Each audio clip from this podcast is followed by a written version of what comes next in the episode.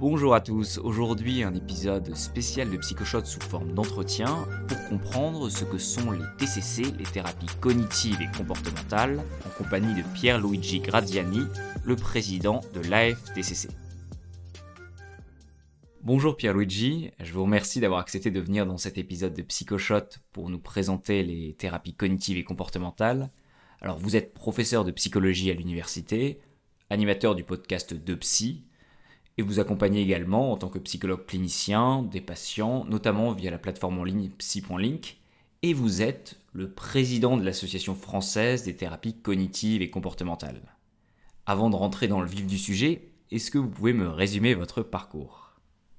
Merci Mathieu, merci de m'avoir invité à ce podcast. Alors, concernant mon parcours, euh, euh, j'ai commencé, donc j'ai 54 ans, j'ai commencé il y a un certain temps à faire de la psychologie, euh, plus précisément en 1984 à l'université de, Padoue, en Italie. J'ai fait ma formation euh, sur, la, la clinique et la psychopathologie de l'enfant et de l'adolescent. Et l'approche était plutôt une approche euh, analytique, même si j'ai eu des cours également sur le behaviorisme, le cognitivisme, etc. Et ensuite, pour différentes raisons, je suis, euh, après mon diplôme, je suis venu aussi en France. Donc, j'ai fait un DESS euh, à Lille, ensuite un DEA pour préparer une thèse, ensuite une thèse, un doctorat autour du stress, de l'anxiété. Et c'est à Lille, en fait, que j'ai découvert la thérapie comportementale et cognitive dans l'équipe de Marc Hautquette.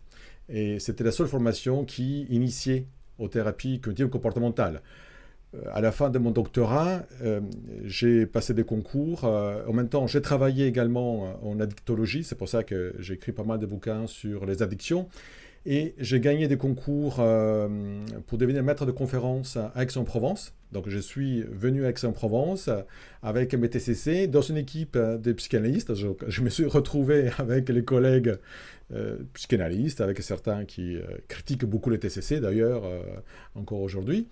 Et euh, par la suite, après mon HDR, euh, je suis devenu professeur euh, à, l'université de Nîmes et j'ai monté un master spécifique en clinique et psychopathologie cognitive comportementale. Merci beaucoup. Alors vous avez aussi été formé en psychanalyse, donc vous nous expliquerez après la différence avec les TCC.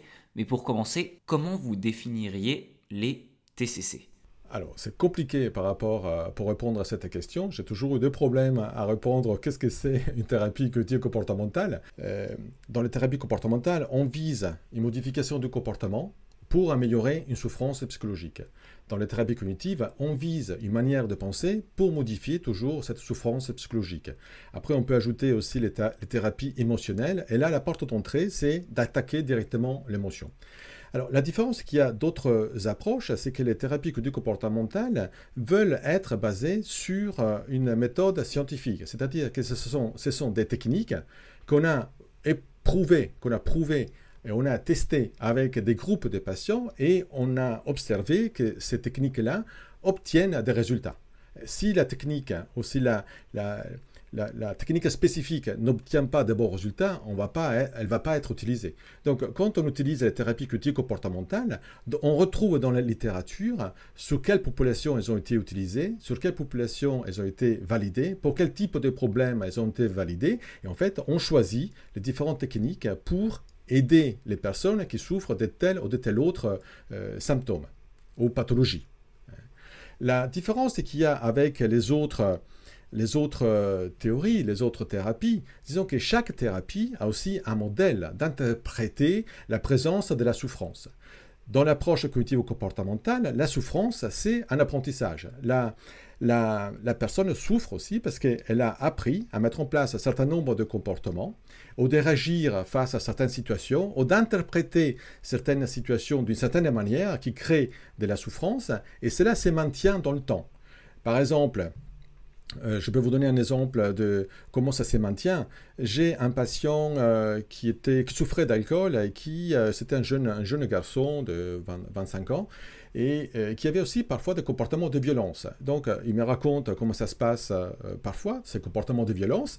Et c'est une fois, il rentre dans un, supermarché, il regarde l'agent de sécurité dans les yeux, l'agent de, sécurité le regarde aussi, le suit du regard, et le patient se dit, tiens, il me regarde, il pense que je suis un voleur.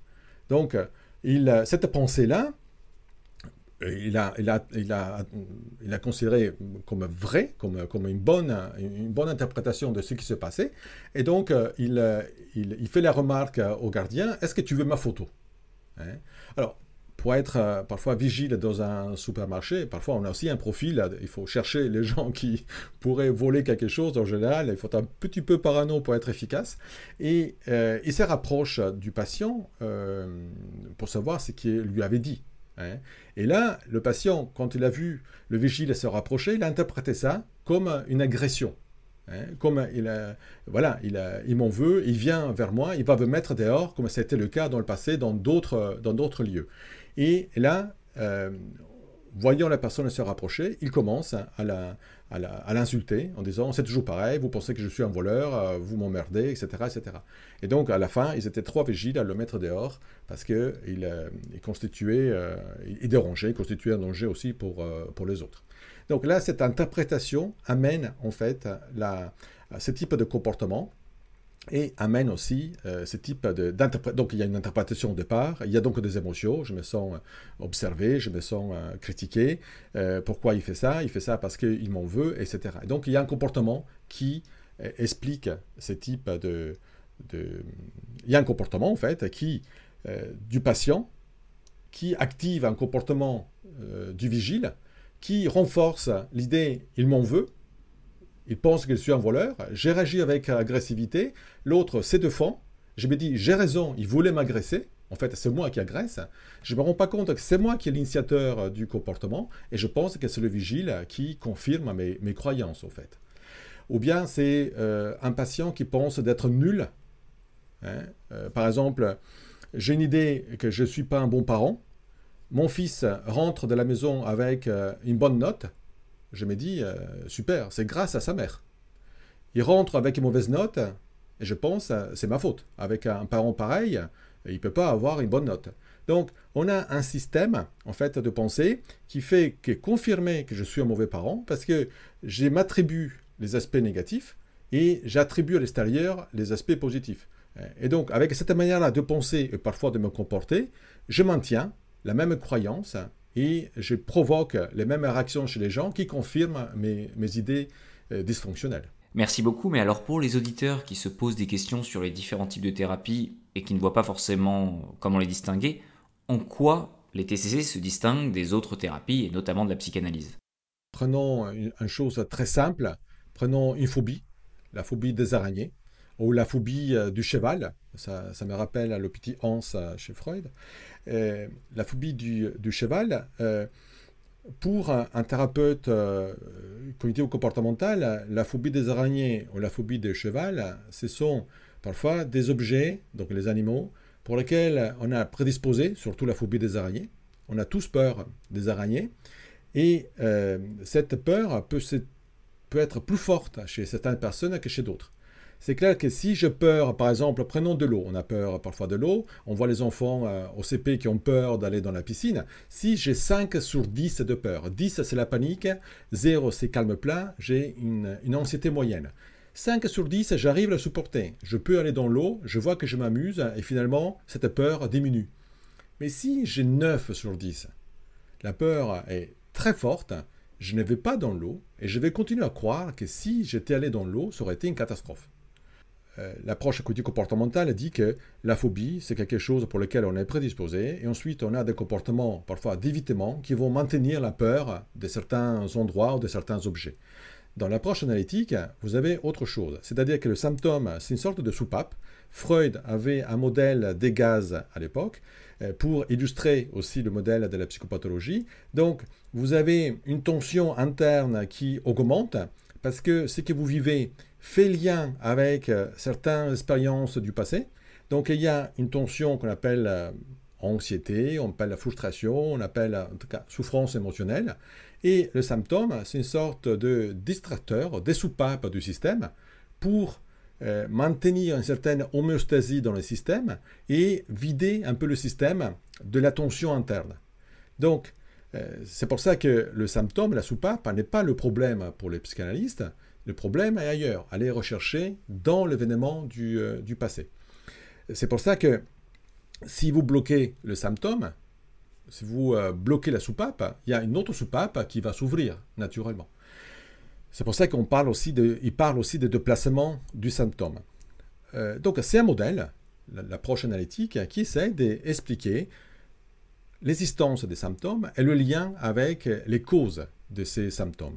Dans l'approche des TCC, on a également des modèles, mais ce sont des modèles de l'apprentissage, euh, on a peur du cheval parce qu'on a fait une mauvaise expérience avec le cheval. Le cheval ne représente pas le père ou, le phallus. Donc, le, cheval, on a peur du cheval parce qu'on a vécu une mauvaise expérience avec le cheval. C'est tout.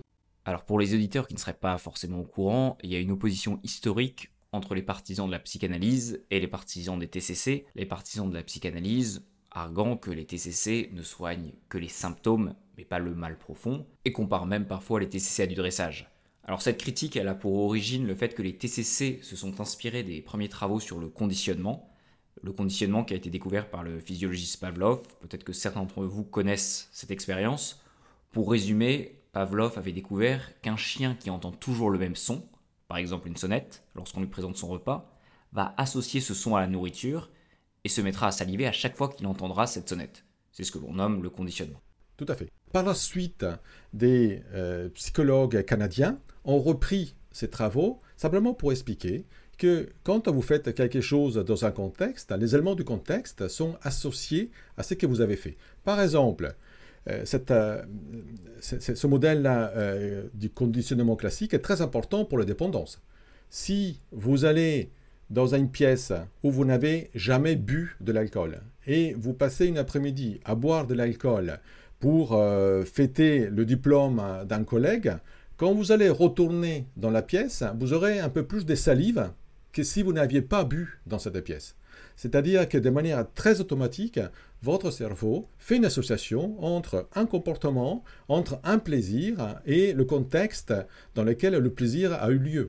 Ce qui explique le début de l'addiction, c'est qu'il y a différentes, euh, différentes variables. Hein, c'est pas simplement le fait, euh, tiens, je vais boire un verre, donc euh, ça me plaît, je vais continuer à, le boire. ce qui explique la, répétition du comportement, en tout cas, c'est qu'il y a des avantages à mettre en place un comportement. S'il y a un comportement, il y a des avantages à le mettre en place. je reprends par exemple un exemple un peu extrême. Dans les scarifications, les personnes disent que les scarifications sont des comportements autosuicidaires, suicidaires de lésions. Certes, c'est des comportements d'autolésion, mais si on le met en place, il faut qu'il y ait un avantage quand même. Et ce qu'on retrouve dans la scarification, c'est que la personne active provoque une douleur. Cette douleur est souvent arrive dans un moment, le geste de scarification, dans un, moment de très grande détresse, que cette détresse physique, des douleurs, euh, détourne en fait euh, l'attention de la détresse psychologique. La personne se sent même soulagée de la détresse psychologique parce qu'il y a une douleur, il y a, euh, elle s'est blessée, s'est tailladée, etc. Et en plus, le fait de, de, provoquer des autres lésions active aussi des hormones antidouleurs qui soulagent la personne. Donc, même dans ce type de comportement-là, il faut qu'il y ait un renforçateur. Dans le comportement d'addiction, on retrouve ces renforçateurs. On retrouve un comportement qui donne du plaisir. Et si la personne n'a pas d'autre alternative ou n'est pas euh, alertée par rapport à ce comportement-là et commence à, consommer, c'est clair que s'il n'arrive pas à gérer parce qu'elle est en difficulté, parce qu'elle a des problèmes psychologiques et l'addiction un soulagement de ces problèmes, elle aura tendance probablement à répéter ce comportement parce qu'il donne des avantages dans, euh, dans l'immédiat. Très bien, et alors comment accompagne-t-on un patient dans le cadre de ce modèle? Par exemple, quelles sont les étapes du suivi d'un patient qui souffrirait d'une dépression? Alors, il y a le patient qui euh, est euh, en demande. Il arrive avec un état dépressif. J'ai plusieurs patients en, tête. Parfois, il y a un moment, voilà, il vous parle d'une rupture. À partir de ce moment-là, j'ai craqué. J'ai senti modifier mon humeur qui s'est modifiée je me suis replié sur moi, j'ai eu plein de pensées négatives, très critiques par rapport à, moi-même. j'ai une vision noire du futur, j'ai eu des idées suicidaires, j'ai eu du trouble du sommeil, j'arrive plus à dormir, j'ai perdu l'appétit, j'ai perdu la libido. Donc vous avez tous les symptômes hein, qui correspondent à la dépression. quand il y a un patient de ce type-là, on fait une analyse, on contextualise, on fait une analyse du contexte dans lequel ces pensées-là s'activent aussi. C'était que dans la journée, il n'y a pas tout le temps l'idée je suis nul. Il y a des variations aussi à, cette idée-là. Il y a une variation aussi de l'humeur. Et euh, dans un premier temps, on fait une sorte de psychoéducation. On explique aux patients ce qu'est la dépression. Donc, on parle de, des lunettes noires. C'est comme la dépression, c'est comme une inflammation Hein, du cerveau, une inflammation. On la traite comme une inflammation aujourd'hui. C'est-à-dire qu'on a une douleur qui s'impose à vous, qui vous amène à voir les choses de manière différente. Par exemple, la métaphore des lunettes noires est très intéressante, parce que vous avez des lunettes noires, vous voyez tout noir, mais en fait c'est blanc derrière, devant ces lunettes. Donc comment faire pour voir les choses différentes quand elles apparaissent, elles apparaissent si noires? Donc on va interroger aussi l'idée qu'on s'est fait en fait, à certains moments, dès la situation, comment on réagit à certains stimuli. L'exemple de tout à l'heure, c'est par exemple un patient dépressif, quand il a son, son fils qui vient avec une mauvaise note, il se sent nul. Il dit, c'est ma faute, je suis incapable, je suis un mauvais parent, je n'ai pas su aider mon fils à avoir une bonne note, et quand il a une bonne note, c'est grâce aux autres. Il ne peut pas imaginer que ce soit lui qui a pu être euh, qui, peut, euh, il ne peut pas imaginer que lui aurait pu avoir quelque chose à voir avec une bonne note. Hein. Donc, quand euh, euh, il, il, doit initier une activité, il va se dire, je ne vais pas y arriver, je suis incapable de faire ça. Et donc, la thérapie cognitive comportementale, dans un premier temps, essaye euh, travaille sur les comportements qui donnent encore du plaisir. Il y a cette perte de plaisir qui est dommageable parce qu'elle amène le patient à ne pas mettre en place de comportement. Donc, plutôt que vivre encore à travers le devoir, je suis dépressif, je suis, j'ai raté, je ne vais pas travailler, donc il faut que je fasse euh, des choses importantes, il faut que j'attrape ça. Non, on accepte euh, cet état. on ne peut pas faire ce qu'on faisait avant. On met en place avec lui une sorte de grille de comportements qui, sont, qui, qui donnent le plus d'agréabilité possible, qui améliorent le plus possible le comportement, qui donnent le plus possible de, plaisir dans cet état qui est difficile. On force le patient à démarrer aussi des comportements, on incite à démarrer le comportement, parce que souvent c'est ça peut être sortir, ça peut être. Euh, on, peut, on peut faire aussi un test avec le patient. Euh, est-ce que le fait de rester sur le canapé à ruminer apporte plus d'avantages que repasser une chemise et on verra que repasser une chemise, je vous l'accorde, c'est très chiant, mais ça stoppe aussi les ruminations, parce qu'il faut faire attention, surtout quand c'est la première fois que vous repassez une chemise. Et cette euh, attention portée sur une activité permet aussi de se couper par rapport à des ruminations qui, sont euh, une, qui tournent en boucle dans votre tête, comme si vous cherchez une solution à un problème sans agir sur le problème. Et euh, ce sentiment-là d'incapacité, de nullité, amène le patient à ne pas mettre en place des comportements. Quand le patient commence à mettre en place un comportement, on voit déjà que les choses commencent à s'améliorer. Il voit qu'il n'est pas si nul que ça. Il voit qu'il arrive à faire les choses. Et ensuite, dans un deuxième temps, on travaille petit à petit aussi sur les cognitions. Quelles sont les cognitions les pensées automatiques? Qu'est-ce que c'est une pensée automatique? Une pensée automatique, c'est quelque chose euh, voilà, qui, qui, qui arrive qui pense, que vous pensez, quelque chose qui se présente dans votre tête de manière parasite, hein, qui vous dit euh, que vous êtes nul. C'est un peu un discours que vous faites euh, à vous-même, en fait. Hein. C'est peut-être des phrases qu'on vous a dit dans le passé. Souvent, je retrouve euh, parfois des états dépressifs chez des personnes qui ont été maltraitées aussi enfants. Quand ils ont entendu « t'es pas bon, t'es pas bon, tu vas pas y arriver, t'es nul », vous avez des personnes à l'âge adulte euh, qui, quand euh, ils doivent faire quelque chose, ils, pensent plus ou moins la même chose. Je suis nul, je ne vais pas y arriver, je ne suis pas bon, etc. Donc, on a cette euh, vulnérabilité déjà dans le passé qu'on peut petit à petit identifier dans, beaucoup d'états dépressifs. Hein. Parfois, il n'y a pas trop de choses dans le passé. Il y a, comme dans le cas de burn-out, ce sont des épuisements, ce sont des personnes qui ont donné beaucoup, sont épuisées, n'ont plus d'énergie et basculent dans une sorte de, burn-out. En fait, tout est, tout est brûlé, on n'a plus de ressources. les, les réserves, sont, on les a vidées. Hein, parce qu'on a trop fait et on n'arrive plus à faire face au quotidien. Et le fait de ne plus avoir de faire face au quotidien, ça veut dire que j'arrive pas à travailler, j'arrive pas à avoir de bons résultats, j'arrive pas à me rassurer avec euh, une activité, euh, j'arrive pas à sortir, à avoir des amis, et donc euh, je me sens isolé, je me sens incompétent, je me sens incapable, et finalement un épuisement peut amener en fait une sorte de, dépression qu'il faut sur laquelle il faut euh, il faut travailler. Et alors quelle est la durée moyenne d'une TCC dans le cadre d'une dépression? Alors nous savons que dans la plupart des études, la dépression se guérit en moyenne en 6 mois. Parfois en 3 mois, parfois en 9 mois, parfois un an, parfois un peu moins, etc. Donc la, la vie de l'état dépressif, c'est autour de, de 6 mois. Hein. Alors, les patients peut-être qui consultent euh, ou qui vont euh, consulter, peut-être, ils sont un peu, plus, euh, un peu plus graves. Donc, mettons 9 mois. Hein. Si ma thérapie demande plus de six mois, finalement, euh, en moyenne, avec des patients dépressifs, je ne vois pas en quoi m'attribuer le résultat de l'amélioration du patient, puisque il, aurait guéri de toute manière probablement tout seul. Donc, disons qu'une thérapie doit être plus efficace et plus rapide qu'une durée normale d'un état dépressif, ou d'un trouble dépressif en tout cas. Aller au-delà d'un an, ça semble c'est qu'il y a d'autres problèmes. Ce n'est pas un épisode dépressif, là c'est plutôt chronique, il y a, il y a plein d'autres domaines qui doivent... Il doit y avoir d'autres comorbidités pour justifier une prise en charge aussi longue, donc des troubles de la personnalité. Alors les thérapies comportementales sont vues comme les thérapies brèves, c'est ce qui attire d'ailleurs beaucoup de patients, mais qu'est-ce qui fait que parfois ça dure plus longtemps que prévu? Alors, la, la thérapie comportementale, c'est une thérapie où il y a un thérapeute et il y a un patient. Le thérapeute connaît les modèles les techniques, le patient connaît son problème, connaît les symptômes, euh, essaie de s'adapter à ces symptômes depuis très longtemps.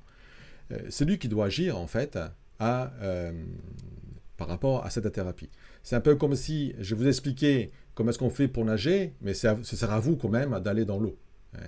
Donc, on est deux et le thérapeute TCC ne peut rien faire, rien changer si le patient ne l'aide pas, ne collabore pas, et n'assume pas cette position où je peux faire quelque chose, je peux agir sur mon problème. Donc les thérapies sont courtes en fonction en fait de l'engagement du patient. C'est pour ça que expliquer au patient ce qu'on fait ensemble, quels sont les objectifs, quel est le modèle euh, avec lequel je m'explique sa pathologie. Euh, la technique que je lui propose, pourquoi je lui propose cette technique? Pourquoi on fait de la relaxation, par exemple? Pourquoi on fait de l'exposition à certains euh, stimuli? Qu'est-ce que c'est la restructuration cognitive Donc, euh, voilà, on a des, euh, euh, on a besoin du patient. Donc, en fonction de cette alliance thérapeutique, si le patient me donne un quart d'heure, une demi-heure par jour pendant la, première phase active des thérapies, la thérapie cognitive comportementale est, une thérapie brève. Parce que entre les sciences, le patient travaille, s'entraîne, euh, apprend des techniques, apprend à gérer ses émotions, apprend la relaxation par exemple, s'expose à certaines situations et voit que l'anxiété baisse finalement dans ces situations. Donc le patient est motivé à changer lui-même et le thérapeute devient un support, un outil qui accompagne le patient vers ce, changement. C'est pour ça que pour tout ce qui est anxiété, euh, troubles dépressifs, on est entre 10 et 20 sciences en général. Euh, Là, par, exemple, j'ai quand même des, patients qui vont au-delà de, ce, nombre de séances, mais quand on se voit, parfois une fois par mois, une fois tous les trois semaines, ils me disent qu'ils n'ont pas fait grand-chose entre les séances. Et que là, il y a encore le problème, ils aimeraient bien avancer, mais c'est cette euh, absence de travail entre les séances qui fait que ça prend beaucoup plus de temps.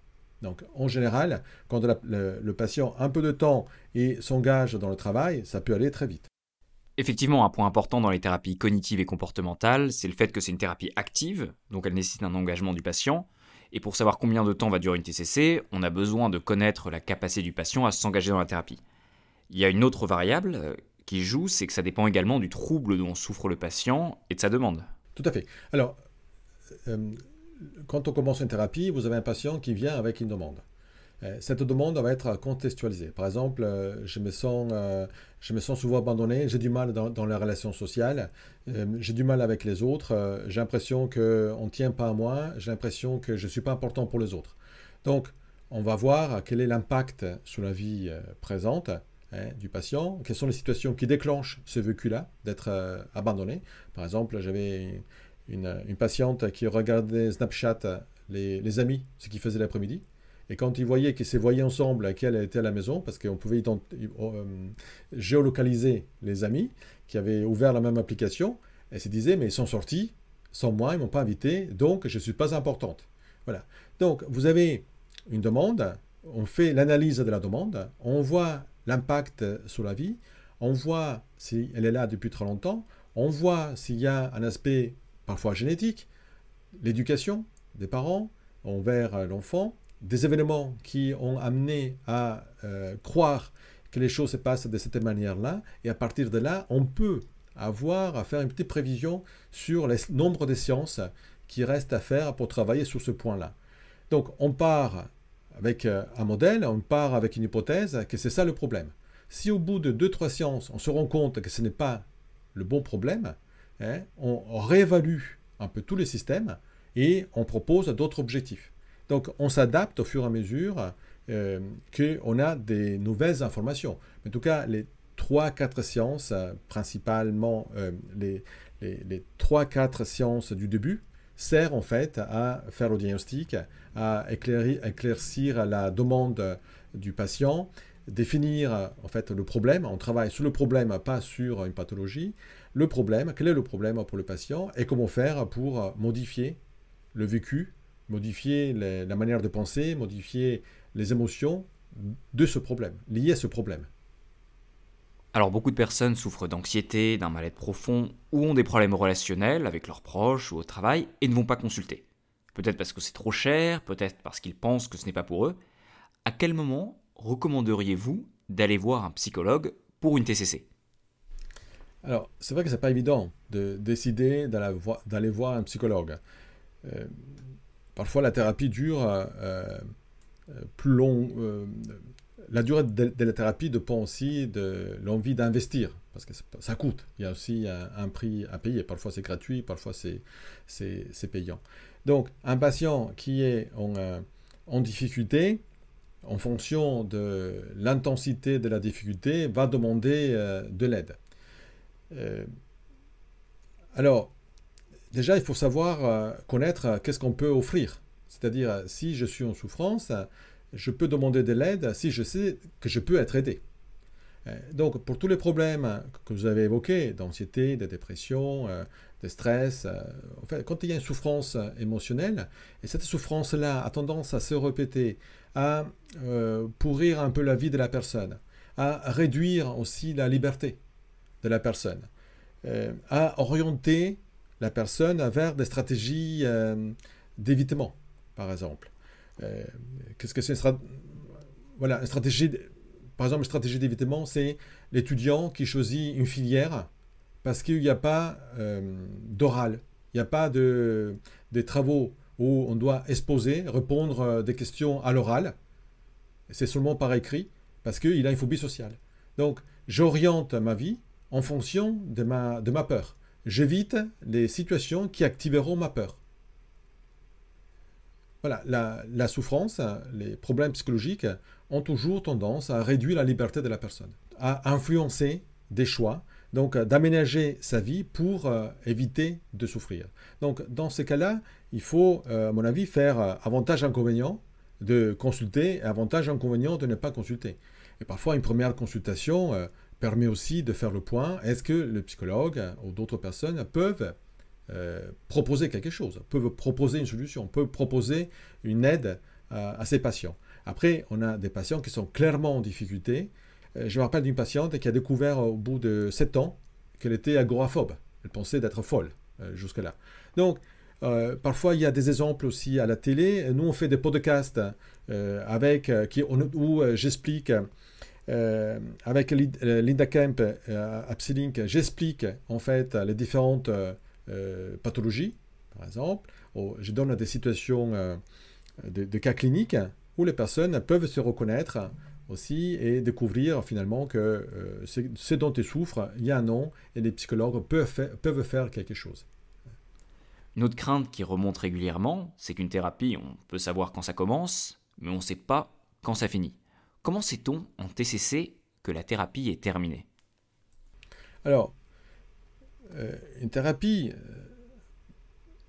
euh, si, on parle dans, l'idéal, c'est qu'on s'est fixé un objectif.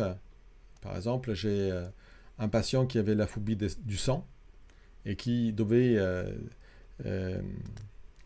travailler sur un cœur de bœuf Euh, au lycée.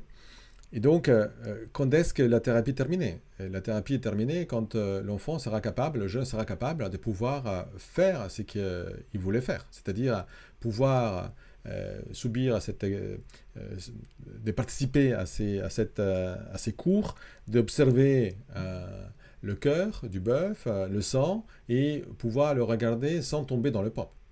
Ça, c'est un objectif. Donc, on se propose cet objectif et on, travaille pour qu'il y ait cet objectif. Donc, parfois, l'objectif euh, est atteint, même un peu avant. C'est-à-dire, quand le patient est satisfait de l'évolution et que ça lui convient, il euh, ralentit dans la prise en charge des rendez-vous et parfois il arrête. On ne le voit plus. Hein. Donc, il y a des objectifs, on se donne des objectifs pour améliorer l'état émotionnel du patient et c'est souvent le patient qui décide quand il souhaite euh, arrêter ou quand il souhaite, s'il souhaite encore continuer.